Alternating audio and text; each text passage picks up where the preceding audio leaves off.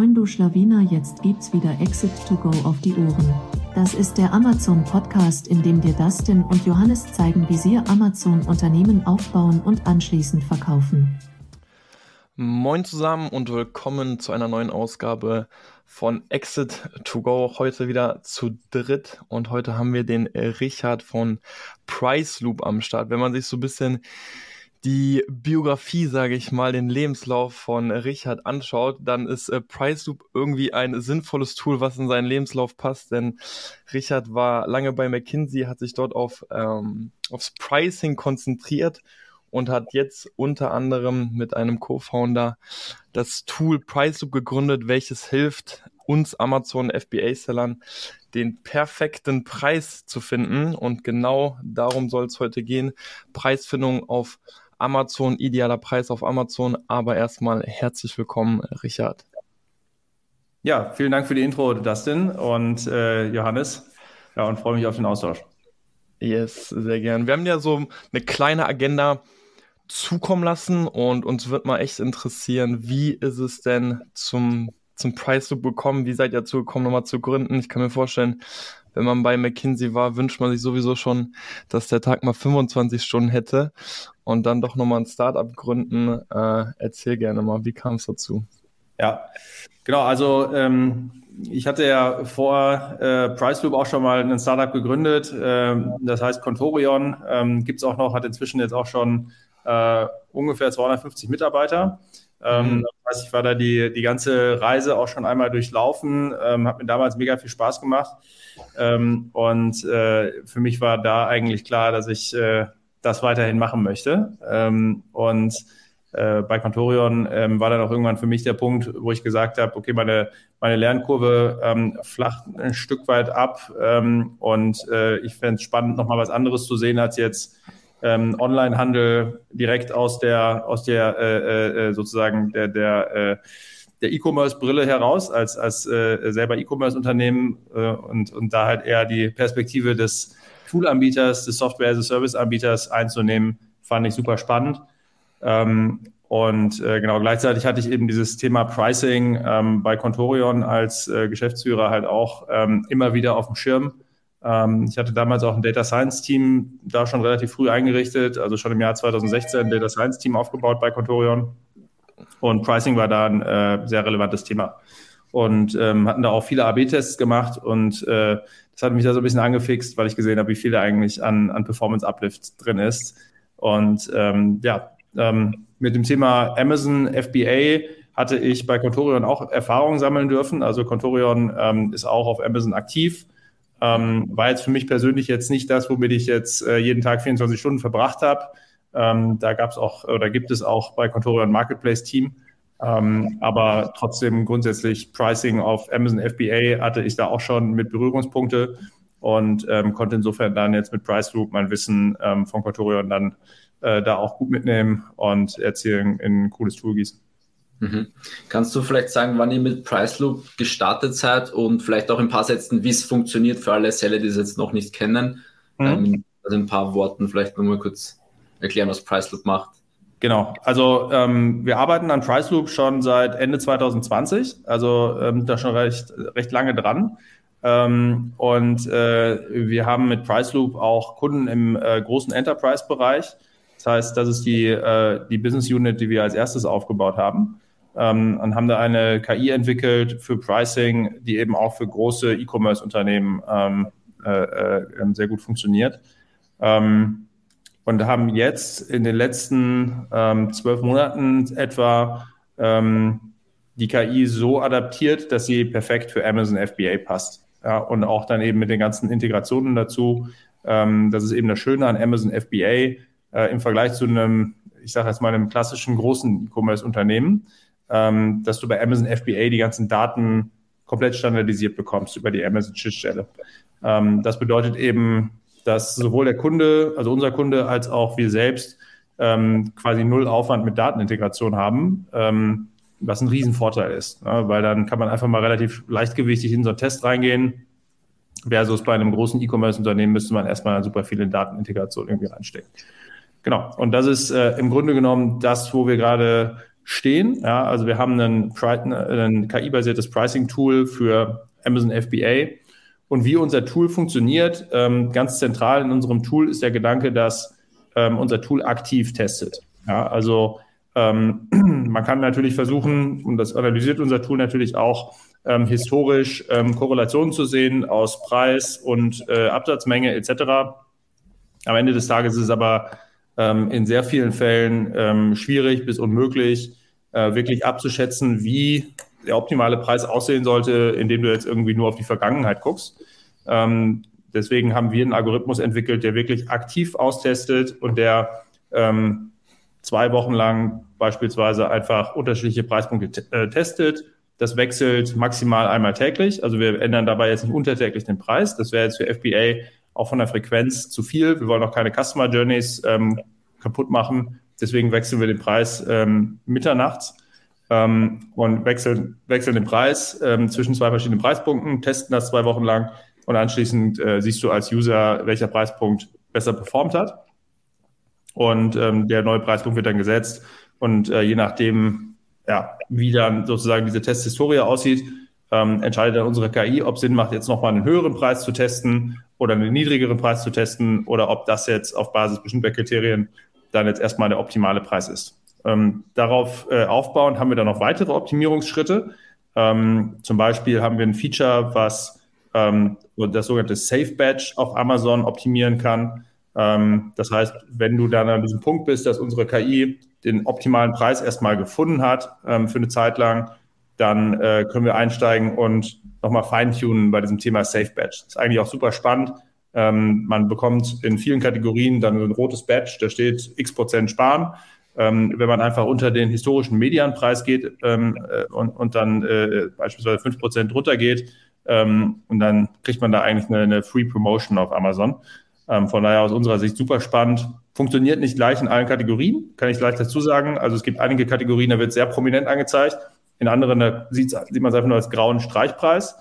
Ähm, aber äh, nichtsdestotrotz gibt das eigentlich in fast, fast allen Fällen nochmal einen sehr coolen Uplift on top. Das haben wir auch noch. Und wir haben auch noch das Thema Inventory-Optimierung über den Preis, also dass du ähm, einstellen kannst, dass du nicht einfach out of stock läufst äh, mit einem Kampfpreis. Find, äh, die, die Frage, die ich mir stelle, findet PriceLoop denn irgendwann den finalen fixen Preis? Also sagt mir PriceLoop irgendwann, okay, pass auf, wir haben jetzt zig Preise durchgetestet, unserer Meinung ist das der Preis oder hört dieser Split-Test, im Grunde laufen ja immer zwei Preise gegeneinander, hört das irgendwann auf und sagt Price irgendwann, okay, ich würde an deiner Stelle jetzt einfach bei diesem Preis jetzt erstmal bleiben. Ja, ähm, also das hört irgendwann auf im Sinne von, es wird jetzt nicht ähm, 100% der Zeit einfach immer weiter Split testen. Ähm, aber es wird irgendwann wieder anfangen zu testen und wir, unser Tool guckt da auf äh, entsprechende Metriken, wie zum Beispiel die Conversion Rate, ähm, die wir ja auch über die Amazon-Schnittstelle bekommen können, über die äh, sogenannte Brand Analytics API. Kriegen wir das für FBA-Seller in aller Regel, ähm, wenn die Marke registriert ist. Und ähm, gibt noch viele weitere Datenpunkte, die unser Tool auch anschaut. Ja, auch für den Fall, wenn die Marke nicht registriert ist, funktioniert das alles trotzdem. Ähm, und äh, auf Basis von solchen Metriken entscheidet dann das Tool, äh, wann es Sinn macht, wieder neu zu testen und entscheidet dann auch äh, auf der Basis, ob es Sinn macht, jetzt nach oben oder nach unten zu testen. Da spielt natürlich dann auch rein, was ist denn die aktuelle Marge, was ist eine erwartete Elastizität, äh, also eine Preiselastizität ist da eigentlich das Stichwort. Ähm, und äh, da macht es natürlich dann in vielen Fällen auch keinen Sinn, wenn man schon bei einer sehr schmalen Marge ist, dann nochmal nach unten zu testen, was dann sehr wahrscheinlich dann auch nicht mehr Deckungsbeitrag am Ende bringt. Ähm, aber das alles ist in unserem Tool mit drin. Und ähm, um auf deine Frage zurückzukommen, es wird ein optimaler Preis erstmal ermittelt. Das dauert in der Regel irgendwo zwischen zwei und acht Wochen. Und äh, dann äh, äh, wird dieser optimale Preis gesetzt, bis es dann Zeit ist, äh, das Tool identifiziert das automatisch, ähm, wieder neu zu testen und dann gegebenenfalls nochmal neu zu justieren. Und dieser optimale Preis, wenn ich sage, es dauert zwei bis acht Wochen, wird auch inkrementell nähert man sich dem Preis ja an. Also es ist auch nicht so, dass das Tool erstmal in alle möglichen Richtungen rumtestet, sondern man geht ja schon nach zwei Wochen den ersten Schritt in die richtige Richtung. Ja, also direkt nach zwei Wochen hat man da schon einen Effekt. Was wäre denn jetzt, wenn ich den perfekten Preis gefunden habe, aber der Wettbewerber den Preis senkt, dadurch reduziert sich irgendwie meine Conversion und auch die Absatzmengen.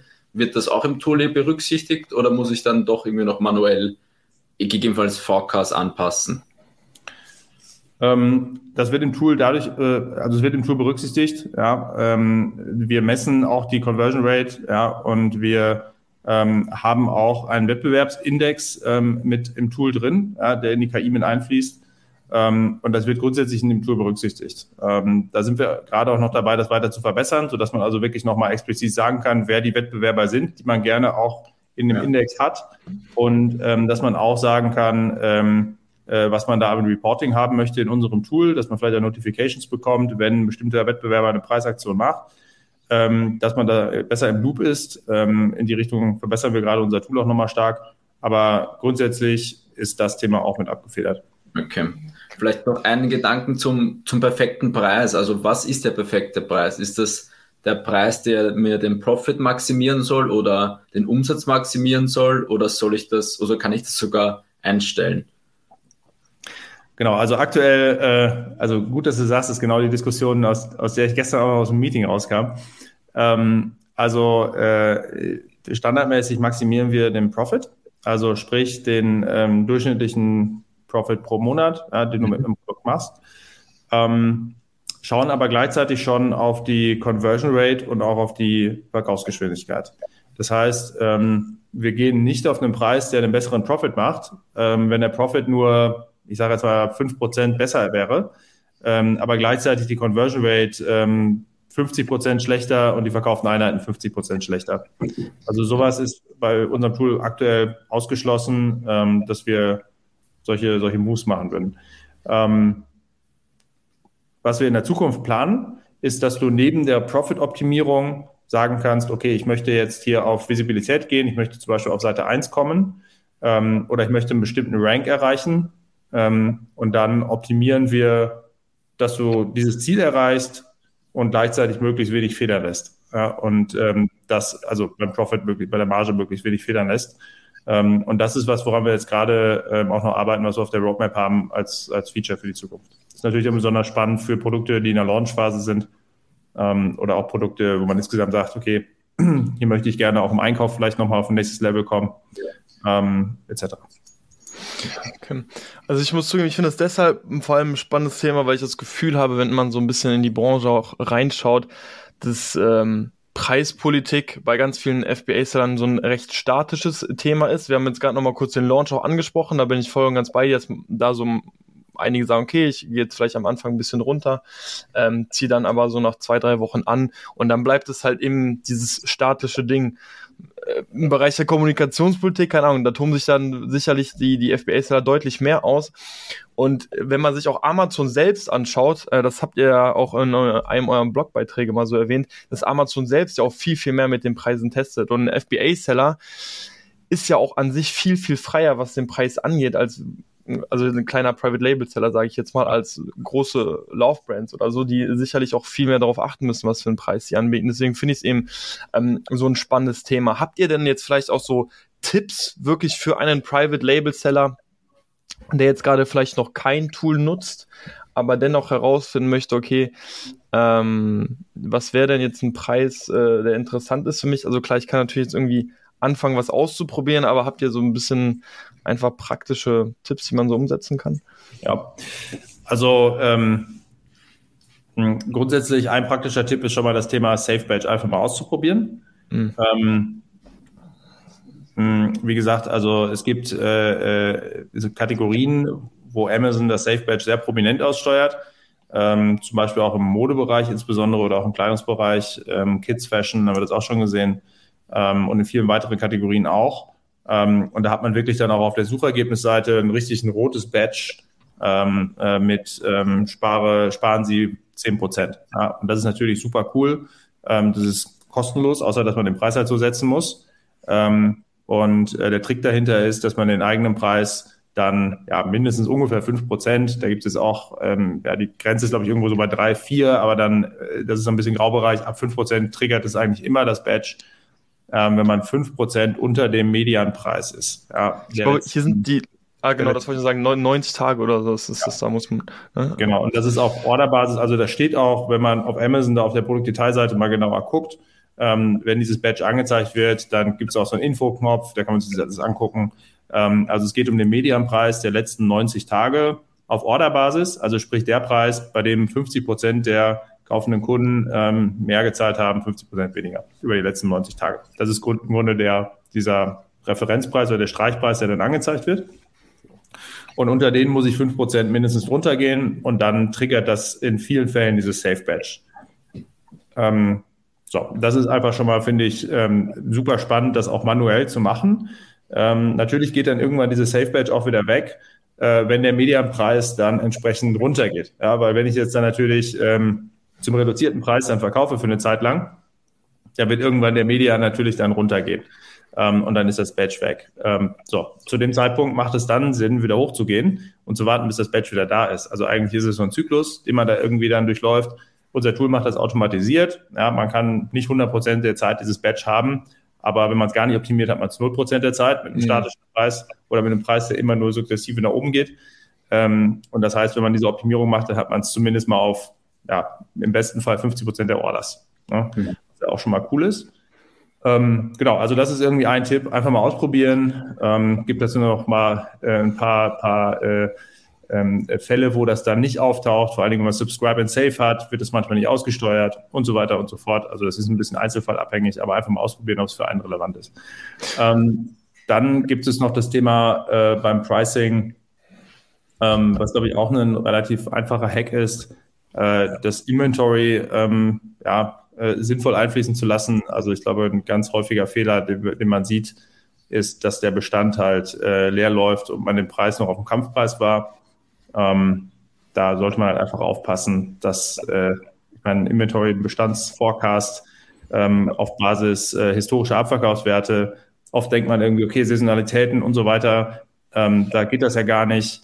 Ähm, aber tatsächlich ist es so, ähm, solange man jetzt keine ultra hochsaisonalen Produkte hat, ist jetzt mal einfach so ein Forecast, der auf Basis der letzten zwei Wochen stumpf einfach in die Zukunft rechnet und die Ist-Sales der letzten zwei Wochen nimmt und die mal in die Zukunft extrapoliert, ist jetzt mal nicht total schlecht. Also klar, wenn man jetzt irgendwie einen richtig guten Forecast hat mit Saisonalitäten und Co., dann ist das besser.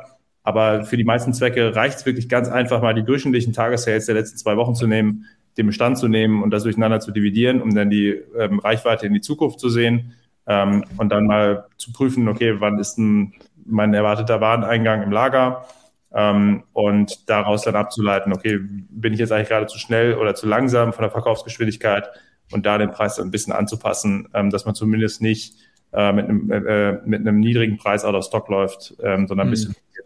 Da gibt es dann auch wieder ein paar Tricks auf Amazon, nicht zu stark hochgehen, ja, sonst versaut man sich sein, äh, sein Listing und sein Ranking, auch dann für die Zeit, wenn der Stock wieder da ist. Ja, also da gibt es auch Untersuchungen zu, dass wenn man jetzt auf Amazon ähm, vor dem Stockout extreme Preissprünge macht, einfach mal den Preis verdoppelt, ähm, so da verliert man natürlich erstmal die Buybox ähm, und außerdem äh, ähm, äh, ist dann, nachdem der Stock wieder da ist, hat man dann auch irgendwie ein kleines, ähm, kleines Handicap dadurch. Ähm, das heißt, ähm, eigentlich sagt man so ungefähr 25 Prozent kann man da im Preis hochgehen. Wenn man merkt, dass man eine Shortage hat, ähm, je früher und je weniger extrem die Preissprünge sind, desto besser eigentlich. Mhm. Ist, ist das eigentlich auch der, ähm, so der Gap für Price Loop selbst? Also springt ihr nicht über 25% oder unter 25%? Genau, also okay. ähm, wir haben da auch nochmal zusätzliche äh, Mechanismen drin, aber natürlich haben wir die Preissprünge insgesamt, die unser Tool macht, auch so eingestellt, dass sie jetzt nicht bei Amazon irgendwie äh, bestraft werden. Okay. Also dann ist da auch schon, äh, schon entsprechend hinterlegt. Schlägt euer Tool denn am Ende auch immer so psychologische Preise vor, also 32,99 mhm. oder pendelt sich der bei 32,63 ein? Also wie, wie ist da die finale Preisfindung bei euch dann oder was habt ihr da ja. festgestellt? Also wir haben dazu auch ein paar Untersuchungen gemacht, Analysen gemacht. Ähm, was eigentlich gut funktioniert, sind äh, relativ stumpf die 99er-Endungen. Ob man jetzt eine 99er oder eine 90er-Endung macht, ähm, also es ist ehrlich gesagt schwer, da aus den Daten heraus wirklich irgendwo äh, äh, was zu erkennen, was jetzt besser funktioniert. Ist Geschmackssache. Unser Tool hat standardmäßig die Einstellung äh, 99 und 49. Also eine 49er-Endung machen wir auch. Ähm, einfach damit man auch ähm, nicht immer, also man will ja nicht immer direkt einen Eurosprung haben. Ähm, mhm. Und deswegen haben wir in unserem Tool grundsätzlich äh, 99er äh, und 49er Endungen. Habt ihr auch schon mal so komplett random Preise ausprobiert? Weil, also ich denke manchmal, also gerade diese Amazon-Suchergebnisseite, da denkt man ja häufig so ein bisschen diesen Pattern Interrupt, wie kann ich da irgendwie ein bisschen herausstechen? Ich habe mir einfach mal so überlegt, okay, wenn ich jetzt sowas stehen habe wie eine 67 oder so, also ein völlig wirrer Preis im mhm. ersten mhm. Moment vielleicht, ob das nicht vielleicht auch irgendwie auffällt und dadurch vielleicht doch zu einem Klick kommt. Ja, interessante Hypothese. Also haben wir aus den Daten bislang noch nicht gesehen. Ähm, also ähm, wir haben da auch schon mal irgendwie eine Analyse zu gemacht. Es gibt auch diverse Studien zu dem Thema. Ähm, hm. also das haben wir bislang so noch nicht beobachtet, dass jetzt ein Chroma-Preis tatsächlich irgendwie äh, äh, besser performt als, okay. ein, als eine, klassische, eine klassische Preisänderung. Wie geht ihr denn da bei dieser Datenanalyse hervor? Also nehmt ihr nur Amazon her und schaut euch beliebige Nischen an oder wie, wie sind eure Datenerhebungen da? Oder geht das mit von den API-Schnittstellen? Kann man sich das ziehen? Genau, also grundsätzlich die Datenerhebung ist natürlich das, äh, ähm, was wir, äh, was wir, was wir bislang halt optimieren. Ne? Ähm, da sehen wir natürlich, was funktioniert, was funktioniert nicht.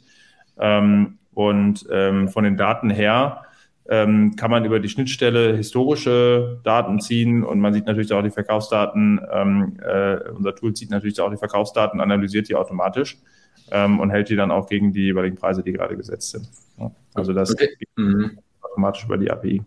Das heißt, nur zum Verständnis, bei euch in Algorithmus laufen Daten, die nur von, also die von bestehenden Sellern quasi reingebunden werden. So. Genau. Ja. Also je mehr Kunden oder je mehr Seller, desto bessere Daten habt ihr dann auch wahrscheinlich oder? Grundsätzlich schon, aber unser Tool ähm, analysiert jetzt nicht die Daten von Seller A, um die Preise von Seller B jetzt unmittelbar zu optimieren. Also da haben wir eine sogenannte Chinese Wall auch drin, ja, dass wir jetzt also nicht ähm, äh, sonst kann es ja theoretisch auch sein, dass wir Wettbewerber aus, aus einer mm. Kategorie haben ähm, und da dann äh, gegenseitig die Daten nutzen, äh, ohne dass es beabsichtigt ist. Also das haben wir ausgeschlossen. Ähm, ja. Das ist auch dann, dann datenschutzrechtlich natürlich dann heikel. Ähm, aber grundsätzlich ist es so, dass, dass ähm, ja, unser Tool aus den Daten des jeweiligen Sellers äh, primär lernt. Das ist auch das Relevanteste. Aber ich sage mal, die Hyperparameter und die, äh, um dieses Tool eben auch, ähm, ja, also mit denen das Machine Learning Modell dann am, am Ende des Tages dann auch irgendwo ähm, aufgesetzt ist und wie dieser ganze Algorithmus funktioniert, das ist natürlich auch validiert äh, äh über, über viele Seller hinweg. Aber jetzt ganz konkret ähm, lernt jetzt nicht Seller A direkt aus den Abverkaufsdaten und Conversion Rates von Seller B. Das wäre ein bisschen zu viel, ist gut. Okay, also jeder Seller ist eine eigene Kohorte, so ein bisschen. Okay. Wie, das denn? Machen. Ja, also weil ich will jetzt tatsächlich, habe ich noch eine andere Frage, die jetzt ein bisschen nochmal davon weggeht. Und zwar, weil ich gerade so ein bisschen gedacht habe, ich habe tatsächlich einmal den Fall gesehen, wo ein ziemlich, ziemliches MeToo-Produkt, sage ich jetzt mal, in einem Markt war und einer hat wirklich deutlich, deutlich teurer verkauft und da hatten wir dieses Fall mit dieser Preiselastizität, dass sich das gar nicht so negativ auf die Verkäufer ausgewirkt hat. Und die Frage einfach da, würde Price Loop irgendwann aufhören, nach oben hin zu testen? Oder macht es das wirklich so lange, bis wir anfangen zu sehen, ah, okay, jetzt hat es wirklich einen negativen Einfluss auf die Conversion Rate? Oder beispielsweise, ähm, das, das habe ich tatsächlich auch einem, ähm, äh, einem Kundensupport-Mitarbeiter bei euch mitgeteilt. Ich hatte so ein bisschen die Befürchtung, hey, ähm, naja, wenn wir jetzt mit dem Preis immer weiter hochgehen, dass sich das halt irgendwann auch negativ auf die Bewertung äh, auswirken könnte. Also habt ihr selbst irgendwie einen, einen Gap noch im Allgemeinen nach oben und sagt jetzt irgendwie, naja, wenn es 100% teurer ist, aber die Conversion immer noch stimmt, machen wir trotzdem weiter? Ja, also wir haben als allererstes schon mal, schon mal Grenzen, dass der Preis sich innerhalb einer bestimmten Zeitspanne nicht zu sehr ändern darf. Also mhm. wir brechen immer fortlaufend den historischen Durchschnitt. Ähm, und da haben wir auch schon mal Leitplanken um den herum. Ähm, das ist einfach auch schon mal aus Amazon-Algorithmus-Sicht wichtig, dass man jetzt nicht innerhalb von, ich sage jetzt mal zwei Wochen 60 Prozent hochgeht, ähm, dann kriegt man mit Amazon da äh, äh etwas Probleme, zum Beispiel Buybox-Verlust äh, oder, ähm, ähm, oder ähnliche Maßnahmen. Ähm, das haben wir drin. Was wir ansonsten drin haben, ist die Möglichkeit, einen Minimumpreis und einen Maximumpreis zu setzen. Also das, die Preisspanne kann man direkt setzen, ähm, wird auch als Input abgefragt. Darüber kann man halt den Maximalpreis halt so aussetzen, dass man jetzt ähm, als Seller qualitativ einschätzen kann, okay, mein Kunde, wenn er das zu diesem Preis kauft, wäre wahrscheinlich noch irgendwie ein okayer Preis ähm, und wäre jetzt nicht enttäuscht, wenn er das Produkt entsprechend dann öffnet. Ne? Das ist natürlich für unsere KI. Ähm, unsere KI testet ja nicht das Produkt ähm, und, und weiß natürlich dann jetzt nicht, äh, wie, wie, was der Kunde denkt, wenn er das Produkt öffnet. Ähm, das heißt also für die KI, KI natürlich sehr schwer, dann irgendwo nachzuvollziehen. Das wäre dann schon wichtig, dass sowas über den Maxpreis dann ähm, hinterlegt wird. Ansonsten Thema Conversion Rate wird aber gemessen. Ja, also ähm, wir messen ähm, ja auch bei der Preisentscheidung von jedem einzelnen Preiswechsel, messen wir eben neben dem Profit auch die Conversion Rate und auch die Units, also die verkauften Einheiten. Das heißt, ähm, wenn jetzt ein Preispunkt eine deutlich schlechtere Conversion Rate hat, auch wenn es theoretisch noch einen etwas besseren Profit bringen würde, wobei die Konstellation auch nur bei wirklich äh, schmalen Margen irgendwie überhaupt möglich ist. Ähm, aber in dem Fall äh, würde der ähm, würde dann, wenn der Prof wenn die Conversion Rate stark runtergeht, ähm, der Preis auch nicht genug ja. Okay. Also theoretisch, wenn ich den Max-Preis wirklich extrem hoch ansetze, dann würden sich mit der Zeit natürlich auch die historischen Leitplanken, sage ich jetzt mal, ja mit verschieben mhm. und dementsprechend könnten wir immer weiter im Grunde nach oben gehen, solange die Conversion Rate, sage ich jetzt einfach mal, mitspielt. Genau. Also ich sag mal so, solange keine negativen Bewertungen reinkommen, mhm. ähm, ist das wahrscheinlich auch keine schlechte Strategie. Ähm, aber äh, ja, wenn man natürlich sagt, okay, ähm, also irgendwann ähm, ist da für einen eine Grenze überschritten, dass es wirklich überhaupt nicht mehr im Verhältnis steht, preislich oder, oder wirklich keinen Sinn mehr macht, ähm, dann macht es wahrscheinlich Sinn, so eine, so eine Grenze als Maxpreis dann irgendwo aufzusetzen. Ja. Aber ich meine, es ist, also wir haben es relativ selten, dass, ähm, also wenn man den Maxpreis ähm, äh, großzügig setzt, dass unser Tool da wirklich zum Maxpreis geht. Ja, also ich sage jetzt mal für für ein relativ simples Produkt, was heute meinetwegen für 10 Euro verkauft wird ähm, und man da einen Maxpreis von 20 Euro setzt, es ist eher unwahrscheinlich, dass unser Tool dann komplett bis 20 Euro geht und sagt, okay, das ist jetzt der optimale Preis und eigentlich könntest du noch weiter höher gehen. Also wir hatten das mal in einigen Fällen, ähm, dass wirklich da äh, auch Seller absolute Nischen hatten, die wirklich relativ unbesetzt waren und wo man dann, wo unser Tool so hochgegangen war und auch nachgewiesen hat, dass, wir, dass das wirklich immer noch Profit absolut optimal war, weiter hochzugehen ähm, und wo man dann eben am Maxpreis war und dann eben auch das total Sinn gemacht hat, dass da der Maxpreis ist.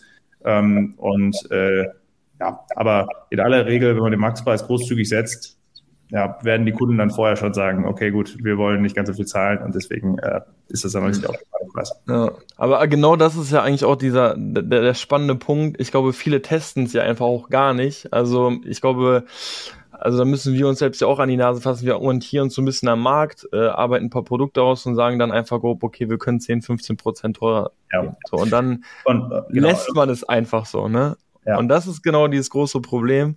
Äh, ich meine, wir haben eins, einen Fall tatsächlich auch mal bei uns gesehen, wo wir wirklich mal gesagt haben, hey, unsere Conversion ist so stark, also unser Listing ist auch objektiv gesehen besser. Wir haben ein besseres Produkt. Vielleicht ist dem Kunden das ja wirklich auch 25 Prozent mehr wert, also vom Preis. Wir haben dann mal wirklich so einen Extremsprung gemacht und es hat absolut gar keine negative Auswirkung auf unsere Conversion Rate gehabt. Aber das sind sicherlich, also wie du selbst gesagt hast, in einigen Fällen, das sind immer wieder Individualentscheidungen. Ähm, und deswegen finde ich persönlich macht da so ein Tool un unfassbar viel Sinn. Deswegen, wir sind ja gerade selbst im Test bei euch. Und ähm, ja, vielleicht auch einfach mal der Aufruf, äh, generell mal was auszuprobieren, sei es mit Price Loop oder eben auch einfach mal selbst nicht diesen Preis zu akzeptieren, äh, sondern den einfach mal wirklich wie ein Status quo immer mal wieder ein bisschen in Frage zu stellen. Genau, also gerade wenn man, wenn man ganz, wenn man zum Beispiel weniger ASINs hat, ähm, dann lässt sich da auch schon viel selber machen, ne? ein bisschen Zeitinvest. Ähm, also klar, es dauert dann natürlich einfach, ist ein kleiner Zeitinvest, ähm, den man dann macht. Aber auch einfach mal eine Woche lang einen Preis zu setzen, eine Woche lang einen anderen Preis zu setzen, und sich dann zum Beispiel den Sales and Traffic Report anzuschauen im, im Seller Central ähm, und zu analysieren und dann, wie war die Performance, wie war die Conversion Rate, ähm, wie war der Average Daily Profit zu der jeweiligen Zeit, wo der Preis gesetzt war. Ähm, das kann total Sinn machen. Wenn man, wenn man jetzt auf wenige ASINs guckt, dann geht so eine Analyse und auch diese Preiswechsel ja relativ unkompliziert. Ja.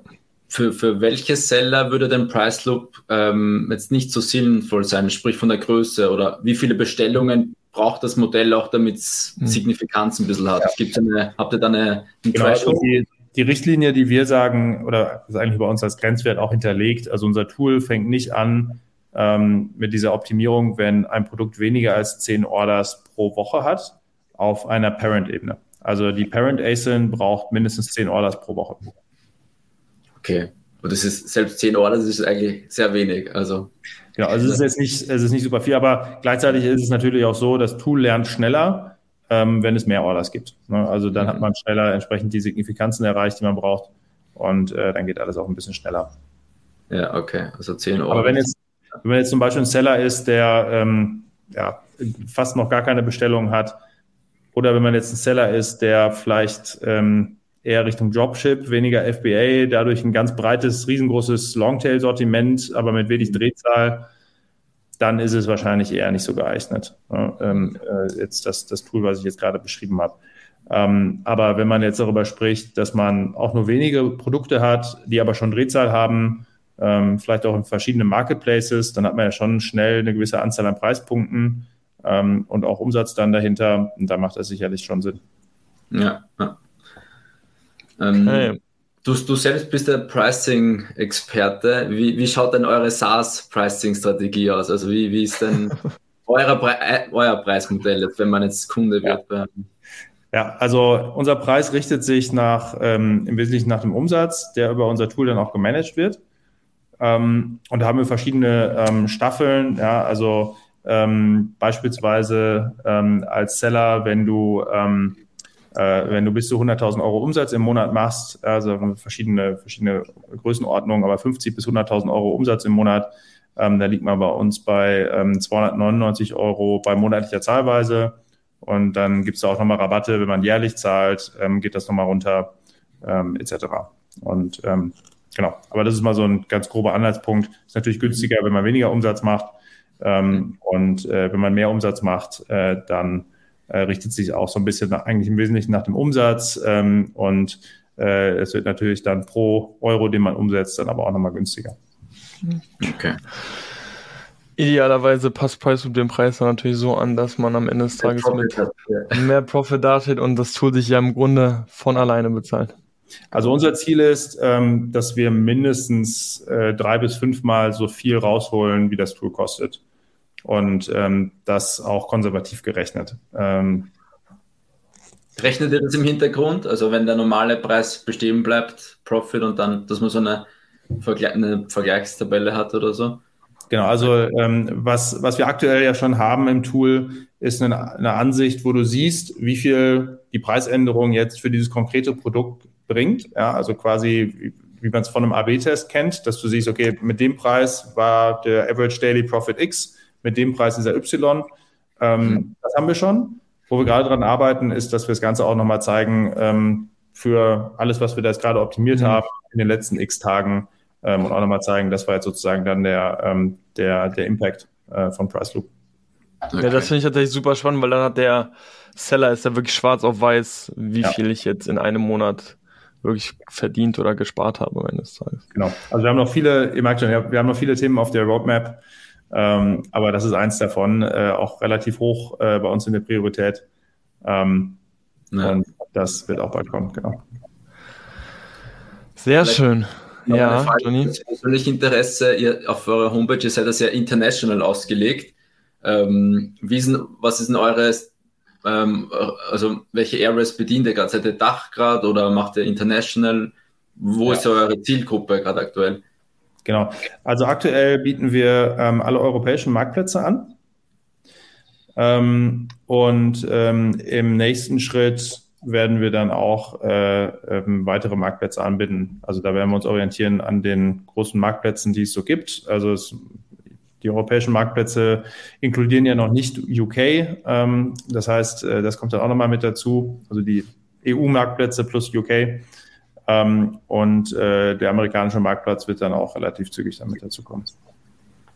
Okay. Spannend, ja. Sehr spannend. Äh, wie vorhin ja kurz angeschnitten, wir testen ja gerade selbst, machen auch immer wieder so Recap-Folgen bei uns und äh, da wird man sicherlich auch in der einen oder anderen Recap-Folge von uns hören, äh, was wir da einfach bis dato für Ergebnisse mit erzielt haben und werden das einfach mal ganz ja. transparent mit euch teilen. Jeder, der jetzt aber irgendwie Interesse hat, das Ganze auch mal auszuprobieren. Ich meine, ihr habt eine 14-tägige kostenlose, also eine 14-tägige Testversion, äh, Testphase, richtig? Genau, hängt ein bisschen vom Umsatz ab ähm, mhm. und von den Anforderungen, aber für kleinere ähm, äh, Seller oder für kleinere Tests ähm, können wir da was kostenloses auf die Beine stellen. Wunderbar. Dann würde ich einen Link gleich unten in die Beschreibung packen, ähm, plus einfach noch eine E-Mail, falls irgendjemand eine Frage hat, dann kann er sich direkt bei euch melden. Und yes, ansonsten bleibt mir im Grunde nur Danke zu sagen, außer Johnny oder du, Richard, noch will noch etwas einer hinzufügen. Richard, haben wir irgendeine Frage vergessen, die noch relevant ist? Stimmt, vielleicht deiner noch eine Frage. Ich glaube, es war schon ein ganz guter, ganz guter äh, Abriss ähm, von dem, was wir so äh, machen bei Price Loop. Ähm, ja, vielleicht nochmal grundsätzlich so als äh, nochmal ergänzend zum Unternehmen. Also wir sind aktuell 20 Leute, ähm, sitzen in Berlin-Kreuzberg gegenüber von Curry 36, für die, die es kennen. Äh, und wenn Leute hier Zuhörer aus Berlin sind, dann freuen wir uns natürlich auch irgendwie mal einen Kaffee da zusammen zu trinken oder Currywurst zu essen. Von daher. Ja, sieh an, sieh an, eine Einladung hier. gleich, gleich stürmen sie dein Büro, oh, alles klar. Seller auf geht's. Alle Berliner Amazon-Seller herzlich eingeladen. Da sind auf jeden Fall einige in Berlin, muss man ja sagen. Aber sehr schön. Gut, dann ja. ähm, alle Kontaktmöglichkeiten, äh, Webseite findet ihr in der Beschreibung. Ähm, vielen, vielen lieben Dank, Richard, fürs Zuhören und ich sage bis zur nächsten Folge. Ciao, ciao. Ciao, ciao. Vielen Dank.